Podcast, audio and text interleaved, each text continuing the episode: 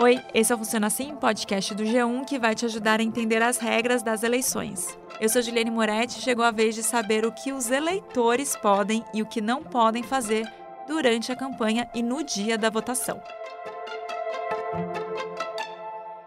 A propaganda eleitoral está valendo e que tem regras rígidas para candidatos, para os eleitores também. O eleitor pode usar camiseta, bandeira, boné ou adesivo com o nome do candidato. Mas não pode fazer boca de urna nem participar de aglomerações.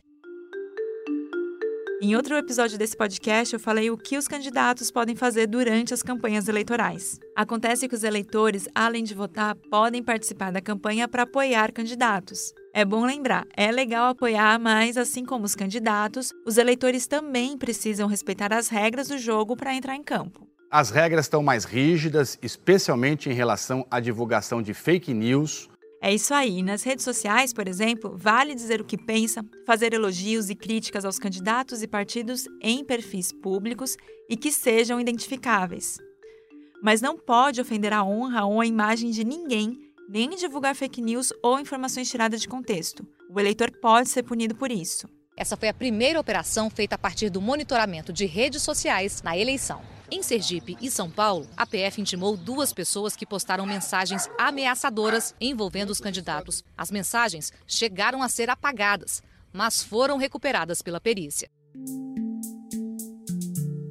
O eleitor não pode impulsionar conteúdo político nas redes sociais, mas candidatos e partidos podem. O eleitor pode também prestar serviços gratuitos à campanha. Ceder imóveis no valor de até 40 mil reais, por exemplo, é permitido. O eleitor pode gastar pessoalmente, ele próprio, até R$ 1.064 para ajudar um candidato. Esse valor não vai ser contabilizado como doação e não pode ser reembolsado depois. Se o eleitor quiser doar uma quantia maior para o candidato e a campanha, pode. Mas esse valor doado não pode ultrapassar 10% da renda do eleitor no ano anterior. E a doação precisa ser feita necessariamente via transferência eletrônica ou em cheque cruzado e nominal.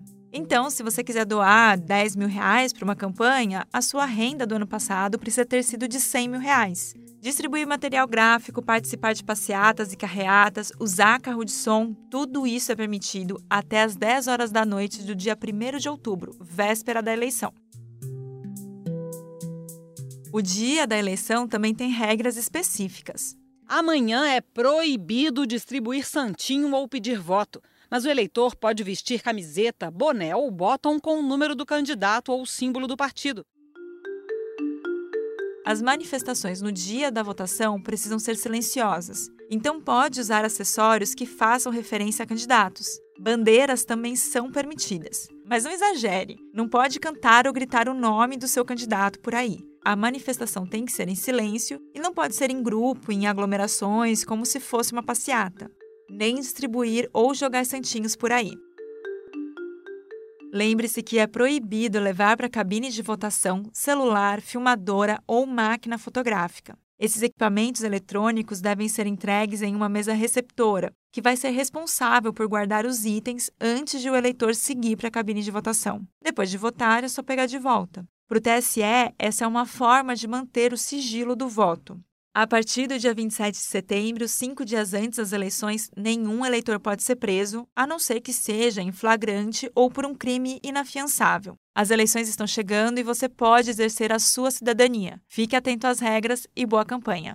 A eleição ocorreu em clima de tranquilidade neste domingo e o eleitor deu um exemplo de amadurecimento político. Assim que o resultado foi divulgado, os eleitores foram para as ruas comemorar. O Funciona Assim está disponível no G1, no Globoplay ou na sua plataforma de áudio preferida. Se você gostou desse conteúdo, vale a pena seguir na Amazon ou no Spotify, assinar no Apple Podcasts, se inscrever no Google Podcasts ou no Cashbox e favoritar na Deezer. Fazendo isso, você sempre é avisado quando um novo episódio é publicado. Até mais!